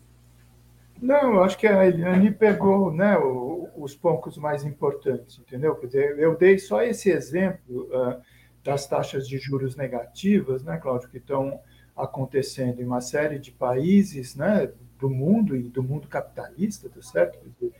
Porque essas são situações em que a, a, a economia uh, vive, né? em que o Estado é chamado a dar orientações, diretrizes do ponto de vista da política econômica, tá certo? E a Eliane mostrou, né? Quer dizer, a gente está vivendo hoje no Brasil, quer dizer, a situação em que se chegou porque você teve, pelo menos durante os, os últimos seis anos, quer dizer, orientando o, o, o, o governo brasileiro, vamos dizer assim, quer dizer, pessoas, indivíduos, interesses que, na verdade, são contra o Estado. Vamos lembrar, quer dizer, esse pessoal é, sempre pugnou pelo Estado mínimo, né? quer dizer, pela saída do Estado da economia, aquela ideia de que presença do governo sempre atrapalha, e que é a base, inclusive, da independência do Banco Central. Não, o governo não pode influenciar na política monetária. Não, e vamos lembrar, tem gente propondo por aí, agora o pessoal está mais quietinho, um, o Observatório da Política Fiscal, que seria também uma agência autônoma, independente, para fazer a política fiscal uh, como se fosse Tesouro Nacional. Imagina, você tem o governo amarrado na política fiscal, amarrado na política monetária, a Petrobras né, tem essa política de preços de paridade de importação. Né? Cada vez que aumenta o preço do óleo bruto no mercado internacional pela especulação da OPEP, aqui né, a Petrobras é obrigada a aumentar o preço de gasolina, gás de cozinha, diesel, querosene de avião. É uma loucura. Você percebe? Quer dizer, então você está completamente amarrado e uma das tarefas né, quer dizer, do governo do Lula quer dizer, é retomar a chamada normalidade, né, em que essas questões sejam eh, adequadamente uh, solucionadas, tá certo? Agora, uh, o meu ponto é o seguinte, quer dizer, para você ter qualquer projeto, tá certo, que implique a recuperação da, do ritmo de atividade e principalmente a coisa do desenvolvimento nacional, você precisa ter, é, além, obviamente, né, de projetos né, de gastos, né, um plano nacional de desenvolvimento, etc., orientando tá certo? o que é prioridade, o que é estratégico, mas você precisa também ter uh, uma orientação quanto aos custos financeiros embutidos uh, nesses projetos. E aí a Selic é alguma coisa muito importante, entende? Quer dizer, como eu disse, não vai se conseguir resolver amanhã nem depois de amanhã, porque tem uma institucionalidade, isso é realmente complicado. Mas a estratégia do Lula, eu acho que está sendo essa, quer dizer, ou obrigar a diretoria do Banco Central a mudar o seu comportamento, à medida que você cria uma espécie de frente ampla contra os juros elevados, frente ampla contra a Selic na estratosfera, e aí vem dirigentes do, da, da, das indústrias, associações industriais, mesmo né, gente ligado a comércio, agronegócio, etc., porque só interessa a nata do financismo, a Selic, nessa altura. Só que o problema é que uh, os corações e as mentes de uma parte importante das elites brasileiras estão ganhas para essa ideia, que é um tiro no pé na sua própria atividade, tá certo? Como empresário né? porque é impossível qualquer atividade que não seja o parasitismo financeiro conviver com a taxa de juros nas alturas como essa que estamos tá, tá, vivendo. Então, pensando na questão das soluções, né? a gente já tinha falado, você tem a possibilidade né, do, de uma revoga, exoneração do presidente do Banco Central em determinadas condições. Duas, uma das condições já está dada, os últimos dois exercícios ele não cumpriu a meta da inflação, por exemplo. Só que politicamente é complicado. Isso tem que ser aprovado pelo Conselho Monetário Nacional e depois pelo Senado. O Conselho Monetário Nacional é Simone Tebet, Haddad e o próprio Roberto de Campos. A Simone já está dizendo, um dia sim, outro também, que tem divergência política econômica com o Lula. Não sei se ela aceitaria algum, algum voto desse tipo no Conselho Monetário Nacional. No Senado, o jogo ainda é mais complicado. Né? Dizer, então, eu acho que o governo não vai se lançar numa armadilha para si mesmo por uma coisa que vai demorar muito para ter uma solução concreta do ponto de vista da economia. Por isso que eu estava dando alternativas para que a gente tenha na segunda-feira, daqui a três dias, os juros baixando para uma parte importante da sociedade. O BNDES pode fazer o seu trabalho por outro lado, já está com diretoria nova. O BASA e o BNB já vai ter diretoria nova proximamente, também vai poder fazer. E para fechar, o Álvaro Magalhães, né? eu acho que é um, um colega, né? se não for um homônimo, né? ele é gaúcho também. Não, não, é, é com certeza é, é um Ele colega é meu nosso, colega, meu amigo. E, é... Mas, uh, então, Álvaro e, demais, uh, a composição do Copom não poderia ser mais plural? Poderia. Né? Quer dizer, só que aí, de novo, é uma briga política, por quê? Porque quem define a, a, o Copom hoje é a própria diretoria do Banco Central. Né? Tem uma resolução do Banco Central, aprovada pela diretoria, que estabelece o funcionamento do Copom. Então, não vai ser esse Banco Central que vai fazer essa mudança. O Lula poderia orientar, por exemplo, uma mudança na composição do Conselho Monetário Nacional. Isso ele pode fazer amanhã. Uma medida provisória, ou que seja, acho que nem isso precisa. Introduz, por exemplo, Casa Civil e o a outra parte do Ministério do Planejamento, né? que a entrada da Simone Tebet tirou. Então, orçamento é. Não, isso ele já fez por medida provisória, né? Então teria que ser uma nova medida provisória, sim, se for mudar exatamente. o CMN. Não, ou pode orientar bancar, as bancadas ah, do sim. governo, porque a medida provisória não foi votada. Ah, sim, é verdade, tem razão. Pode mudar no, na tramitação, tá, tá, tem razão, tudo certo. Mas, enfim, são cenários né, é, especulativos. Dizer, a minha preocupação é como resolver isso amanhã. Né? E resolver uma parte desse problema amanhã pode ser através dessa orientação para os bancos públicos, porque, pelo próprio nome, eles são públicos, eles são privados. O, o Paulo já adiantou aquilo que eu ia propor para vocês, né? Quer dizer, o que é que pode ser feito para superar essa situação? Há condições políticas e há instrumentos econômicos e institucionais para alterar isso? Vai lá, Cláudio, que tu. É, acho que essa aí é comigo, né? É. Eu acho que não. Eu acho que não, pelo que já foi muito claramente focalizado pelos presidentes das duas casas do Congresso, né, sobretudo pelo presidente da Câmara, e é bom lembrar que todo projeto do governo começa pela Câmara, caso fosse isso um projeto encaminhado ao legislativo por meio do, do, enfim, do, do, do, executivo e não fosse um projeto, por exemplo, proposto por algum parlamentar, aí poderia ser proposto no Senado. Então, acho que ele já começaria com dificuldades, né? Porque ele teria dificuldade até para ser pautado. E acho que não é à toa que recentemente até o articulador político governo Padilha ele já falou que, enfim, esse assunto não está em voga. Né? É, eu acho que o que a gente tem é muito mais uma estratégia do Lula, como o Paulo bem colocou, de pressionar né, o, o, presidente do Banco Central a ter aí uma certa mudança, galvanizar apoios também em diferentes setores do mundo empresarial, em particular, porque é a eles que é, esse pessoal escuta mais, para produzir uma certa pressão no sentido de uma certa mudança de rumo da política. Lembrando que tem indicação próxima para outra diretoria do Banco Central, que é a diretoria de política monetária. Né? E aí o Lula poderia, por exemplo, ter, começar a temperar essa composição do Copom, indicando alguém com um pensamento diferente daquele que hoje marca né, a composição do Copom como um todo, não só do, no caso do Roberto Campos Neto, mas também no caso dos outros, né, dos outros diretores do Copom. É, especulando aqui, só pensando alto. Imaginemos que a gente que ele indicasse o André Lara Rezende para compor o Copom né, você teria ali já uma cunha, né? Você teria alguém com um pensamento claramente divergente do ponto de vista de política monetária dentro do comitê que decide a taxa de juros. Podia ser até minoritário, mas o fato é, você teria uma voz ali. E não só uma voz, né? Teria alguém que estaria participando de todas as discussões e, portanto, sabendo também quais são os argumentos dos demais. Eu acho que isso poderia ser uma estratégia muito mais interessante nesse momento, inclusive pela resistência que haveria para mudar a institucionalidade, do que querer transformar, extinguir essa, essa autonomia, né? não é independência, essa autonomia do Banco Central. Eliane. Posso?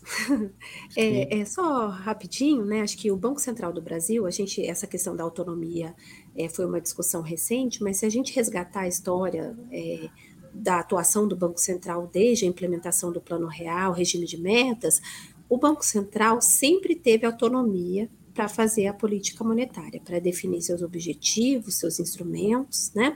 É, e eu acho que a discussão é, sobre, eu concordo com o Cláudio, né? É, é muito difícil de falar essa questão de demissão, de alteração do presidente, do Banco Central, acho que é uma coisa muito mais complicada. Eu acho que a discussão ela passa pela discussão do regime de metas de inflação, por exemplo, é, o aumento da meta de inflação, que 3% para o caso brasileiro é muito baixa. Além disso, quando a gente faz uma comparação internacional dos países que adotam um regime de metas de inflação, a gente observa que a maioria é, não tem como objetivo único controlar apenas a inflação. Eles têm outros objetivos, ou seja, outros mandatos, como, por exemplo, perseguir o crescimento econômico, bem-estar, baixo desemprego, estabilidade do, do, sistema financeiro. Então, essa discussão é, sobre o mandato do Banco Central, os múltiplos objetivos para a atuação da política monetária, a gente tem até mais recentemente uma discussão de que o Banco Central pode financiar por exemplo, a transição verde, né? Então tem uma discussão super ampla é, no que se refere ao papel do Banco Central. Além disso, né, uma outra questão que pode ser colocada, além do nível da meta que eu falei de 3%, que é muito baixa, ainda tem questões relacionadas à convergência é, da inflação para essa meta. Né? É, então, assim, se a gente comparar os países que, adotam, que adotam o regime de meta, se eu não me engano, é, um período curto de tempo, como é o caso do Brasil, que a inflação tem que convergir para a meta é, no prazo de um ano, né? Acho que poucos países, se eu não me engano, é o Brasil, Guatemala e Peru que tem esse regime tão restrito, né? É, em geral, a inflação ela precisa convergir para a meta num prazo mais flexível, por exemplo, é, no médio prazo, dois anos, cinco anos, né? E não precisa ser naquele ano especificamente, né? E isso é importante porque acaba impondo é, uma flexibilidade maior para a política monetária e não uma política tão rígida que precisa cumprir seu objetivo de uma inflação baixa no prazo de um ano e ter como único objetivo manter a inflação sob controle. Então, é, eu acho que a solução passa por aí, de discutir essas ideias do regime de metas de inflação. Aí. Gente, nós estamos chegando aqui, já passamos um pouquinho aqui do horário previsto. É, por nós, a gente poderia ficar né, muito tempo ainda, mas temos os parceiros, vários rádios que é, têm a sua grade de programação, rádios comunitárias, rádios de sindicatos, de movimentos populares. Então, eu vou passar para vocês uma rodada final aí para vocês é, fazerem né, os comentários aí de, de, finais e se despedir. Tá bom? Começo. É, como é que foi a ordem aí anterior? Foi. Começa com, com o Paulo. Vamos lá, Paulo. Okay. Ah, deixa eu só dizer aqui, Paulo, antes disso, a Regina Alves mandou aqui um, um, um, um elogio para nós todos, né? para vocês, obviamente. Regina Alves, excelente debate, pessoal. Então, agradeço. Vamos lá. Obrigado, Regina. É, para o Álvaro também um abraço. Eu estou tentando botar aqui no nosso chat, mas não estou conseguindo, um link, depois eu mando para você, Benedito, que é justamente a resolução do Banco Central que estabelece o Copom. Né? Então, Está hum. tudo amarrado né, e fica realmente muito difícil. Mas eu queria encerrar né, agradecendo bastante o convite, né, as participações da Eliane, do Cláudio, sempre é, muito colaborativos, né, trazendo muita lucidez para o debate, e apresentar só algumas observações. Né? Quer dizer, a Eliane apontou bem essa coisa da do múltiplo mandato do Banco Central. E não é só para os outros países, não. Né? Quer dizer, se a gente olhar a lei complementar que estabeleceu agora em 21 né, a independência do Banco Central, ela está com todas as letras, né, no, no, no artigo 1 parágrafo único, eu estou lendo aqui. Sem prejuízo do seu objetivo fundamental, que é a estabilidade de preços, o Banco Central também tem por objetivo zelar pela estabilidade e pela eficiência do sistema financeiro, suavizar as flutuações do nível de atividade econômica e fomentar o pleno emprego. Você percebe? Quer dizer, então está é, na própria lei. Né? Quer dizer, essa é a missão do Banco Central e do Comitê de Política Monetária. Agora, você abre os grandes jornalões, todo mundo só fala inflação, inflação, inflação. Fica com aquela aquele fantasma da ópera né, atormentando né, as noites de todo mundo. E a Eliane apontou, quer dizer, está encomendada na própria definição que foi o Conselho Monetário Nacional da gestão do Paulo Guedes que estabeleceu a meta de inflação para 2023.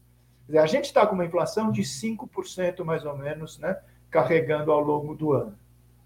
Com essa inflação de 5%, a gente já está com uma inflação, uma taxa de juros de 13,75. Se nada for feito, quer dizer, o governo teria por obrigação fechar o ano de 2023 com uma inflação de 3%. Pela lógica da cabeça desse pessoal do sistema financeiro, a única forma de fazer com que a inflação baixe para 3 é aumentar ainda mais a Selic. Então é um absurdo. Né? Quer dizer, sob pena de estar tá cometendo um crime de responsabilidade, olha a loucura. Então, o que é urgente também, eu concordo com a Eliane, quer dizer, é você é, estabelecer, através do Conselho Monetário Nacional, uma meta de inflação mais realista, tá certo? Porque senão você vai fazer com que a Selic seja obrigada a ficar ou tão alta ou até mais alta para cumprir uma meta irrealista. E aí o quê? Como é que você cumpre essa meta? Provocando recessão e não vai reduzir a inflação, porque essa inflação não é uma inflação de demanda, tá certo? Quer dizer, ela tem por base preços administrados, alimentos, etc., que não se combate, não se reduz com taxa de, eh, de juros elevado, tá certo? Então, era isso, gente. Muito obrigado, parabéns pela iniciativa e vamos esperar né, que os horizontes das próximas semanas aí tragam boas notícias para a gente. Aí, muito obrigado, Paulo. Eliane, por favor, tuas considerações finais aí. Tá certo. Então, é, eu quero agradecer a oportunidade, dizer que foi um grande prazer participar dessa, dessa mesa, dessa live com o Cláudio, com o Paulo, que são pessoas que eu admiro, que eu conheço os trabalhos e que é, são autoridades no assunto, então da minha parte foi uma grande honra e também conhecer o Benedito aqui, que coordenou muito bem essa live, então é, foi um grande prazer. É só resgatando aquela pergunta, né, que eu acho que eu não, não respondi de um dos ouvintes sobre a composição do Copom, é, se eu não me engano, eu assisti é, uma entrevista, uma live, que eu acho que foi da Ellie, da Graziani, é, que ela discutiu essa questão é, da formação do Copom. E me parece que no passado ela já ela era bastante democrática, tinham industriais, tinham várias pessoas que faziam parte disso e que recentemente ficou num foco mais do sistema financeiro. Eu tenho quase certeza que foi ela, se não foi. É, me perdoe, mas eu acho que foi ela, sim, que apresentou é, essa discussão. Então, é uma coisa mais recente dos últimos 20 anos, desde o Plano Real, que a gente tem esse foco né, do sistema financeiro dominando é, essa questão. E aí, é uma coisa que eu acho que eu preciso ressaltar também, que eu não falei, que eu acho que o Paulo, em algum momento, é, é, colocou a questão do endividamento público, que também precisa ser levada em consideração né, quando a gente está é, tá falando é, dessa taxa de juros tão elevada, porque ela acaba gerando né, é, um ônus muito grande para a dívida pública e acaba comprometendo também a política fiscal. Então, seria mais um exemplo de descoordenação da política, né, no momento que o governo quer estimular a economia de, algum, de, uma, de alguma forma que precisa de um fôlego fiscal. A gente teve até a medida que é, essa aprovação, né, recentemente, de recursos adicionais para o governo, mas quando a gente tem essa taxa de juros tão alta que implica aumento de, do endividamento público, que acaba retirando né, é, espaço de política do do governo, né, também é uma questão que a gente precisa considerar, né, então existem é, esses custos, né, de controle da inflação, a gente tem uma inflação que não necessariamente vai ser debelada com essa elevação dos juros, porque ela vem de outras causas e que a gente acaba usando o juro como remédio, mas que não vai atacar a causa, que vai atacar as consequências, então a gente vai precisar sempre de uma é, de, de uma penalização maior da economia para tentar resolver esse problema, né? É, então, eu acho que é uma questão de se pensar, né, desses custos é, que a política monetária tem implicado para a economia de forma geral, né? Que a inflação é sim um problema, mas que a gente tem outros problemas, né? Será que o desemprego não é tão importante? Será que o crescimento econômico não é tão importante? Será que a retomada dos investimentos e de é, mudanças estruturais na economia não são tão importantes assim? Né? Eu acho que é uma questão de ponderar e que é, o controle da inflação é importante, já faz desde 94 que a inflação está sob controle no Brasil e que a gente não precisa ficar toda hora com essa memória inflacionária de que a qualquer momento a inflação vai voltar. A inflação está sendo um fenômeno mundial, né? É, a, a inflação está mais elevada nos outros países e que não tem taxas de juros tão altas. Por que, que o Brasil tem que estar tá sempre sendo lembrado como um país de histórico inflacionário tão elevado e que tem que tomar cuidado é, com a inflação e que ela tem que ser prioridade sempre, né? Eu acho que faz, faz muito tempo que o Brasil já provou que é capaz de controlar a inflação e que eu acho que é o objetivo desse governo manter a inflação estável, né? Mas a gente também tem prioridades. Obrigado, Eliane. Antes de passar para o Cláudio, vou ler aqui a Lucineide Jardim, está nos dando uma boa noite. A Regina Alves agradece a leitura do comentário e reforça que os convidados são muito qualificados para a Denise e o Zona Laranja, tá? que assina assim. Realmente o debate foi muito qualificado. Vou assistir do começo, depois, porque cheguei mais tarde. Então, quero lembrar: quem perdeu o começo, né? ou entrou é, depois, pode acessar tanto o site da Red, red.org.br, quanto ah, o canal né, do, da Red no YouTube a página no Facebook, é, ou qualquer um dos nossos parceiros que retransmite. Cláudio, é contigo. Bem, quero primeiro agradecer o convite novamente, Benedito, para estar aqui. É sempre um prazer participar desses debates da, da Rede. Tem sido sempre muito interessantes e, ao mesmo tempo, muito instrutivos. Né? Hoje eu pude aprender mais um pouquinho aqui sobre economia, né? Com a Eliane, pude aprender com o meu antigo professor Paulo Clis, como eu já falei, ele não lembra, ele era um jovem garoto que acho que devia estar fazendo mestrado na FEA e foi dar aula para mim lá nas Ciências Sociais da USP, né? Foi um, um ano conturbado, aquele foi um ano de uma greve que durou muito tempo, né? Enfim, mas foi, foi, foi um ano muito, muito interessante para aprender economia também. Bem, é, é, e, e, eu terminaria dizendo só o seguinte, né? Que Acho que, na realidade, é, a gente não pode, vou reiterar né, algo que eu falei no começo, naturalizar certas práticas e certos desenhos institucionais. Né? Eles não são eles não são um dado da natureza, né? Eles são, na realidade, escolhas. E escolhas que foram feitas por políticos e políticos que as fazem sob influência também de interesses econômicos que existem na sociedade. Né? Então, é, simplesmente colocar isso num pedestal, como se fosse algo que não pudesse ser discutido, tanto a questão da autonomia do Banco Central, como qual é a única ferramenta possível né, para combater o problema inflacionário, né, que seria os juros, independentemente se é inflação de oferta, se é inflação de demanda, enfim, independentemente das causas que estão produzindo esse impacto inflacionário, acho que é muito empobrecedor e, na verdade, muito enganador, né? A gente corre o risco de simplesmente cair numa lorota. Acho que muita gente da imprensa entra nessa, né? Não são todos, mas muitos, muitos entram nessa. Acho que tem sido, inclusive, o discurso dominante de grande parte da imprensa. E é preciso ter muito mais senso crítico. E acho que foi muito importante também trazer essa questão da lei, né? Do, do do Banco Central, dessa lei recente, né, que coloca, veja, não tem é, meta, não tem objetivo único, né? O Banco Central, na realidade, tem um conjunto de objetivos. Né? E acho importante que isso seja levado em consideração. Ou seja, não pode querer derrubar a inflação, custe o que custar e dane-se o resto. Não, ele tem que fazer uma ponderação com os demais objetivos que estão previstos na sua missão institucional. Né? E é, eu acho que isso tem que ser realmente muito claramente colocado. Bem, dito isso, eu quero agradecer e quero aproveitar e convidar o pessoal para ir lá assistir nesse final de semana. Sobe no sábado agora, daqui a pouquinho, a zero hora, para as plataformas de, de podcast, do YouTube, o, o próximo episódio do, do, meu canal, né, do Fora da Política Não Há Salvação, e é justamente sobre essa questão do Banco Central e do embate do Lula com o Banco Central. Né? A, a convidada dessa semana foi a Daniela Campelo, que é uma cientista política, professora da GV do Rio, da EBAP, e que trabalha com a questão de política econômica e a interface entre economia e política. Então, fica o convite para quem quiser continuar nessa discussão.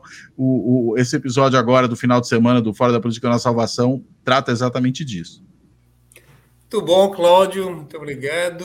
É, reforço então o convite né, do Cláudio para acompanharem aí o Fora da Política Não Há Salvação, é, uma continuação é, que foi feita já antes, né? já está gravado, já está gravado. Tá gravado. Aprendi muito com a Daniela também. Tá certo. Tá? Bom, eu quero agradecer a todos vocês mais uma vez, em nome do Comitê em Defesa da Democracia e do Estado Democrático de Direito, em nome do grupo de conjuntura do Comitê, da Rede, Rede Estação Democracia. Quero agradecer aos nossos parceiros que estiveram conosco nessa transmissão e agradecer principalmente a você que ficou aqui conosco quase duas horas é, nessa conversa. É, e convidá-lo, então, para, além de é, também assistir o Fora da Política Nossa Salvação, também é, visitar o nosso site, o red.org.br, e acompanhar toda a nossa programação. Boa noite, muito obrigado, voltamos né, com o espaço plural todos os dias e com o debate de conjuntura na próxima sexta-feira. Ah, só quero dizer que o, o Paulo Crias entrou lá, está um calor terrível aqui. Eu, eu tive que levantar até para ligar o ar-condicionado aqui, aumentar.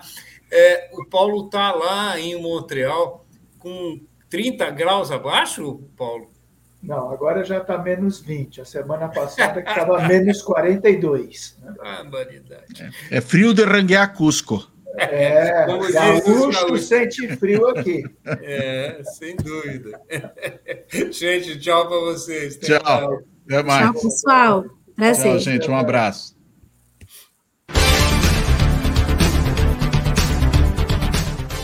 Debates de conjuntura política e econômica. Rede Estação Democracia.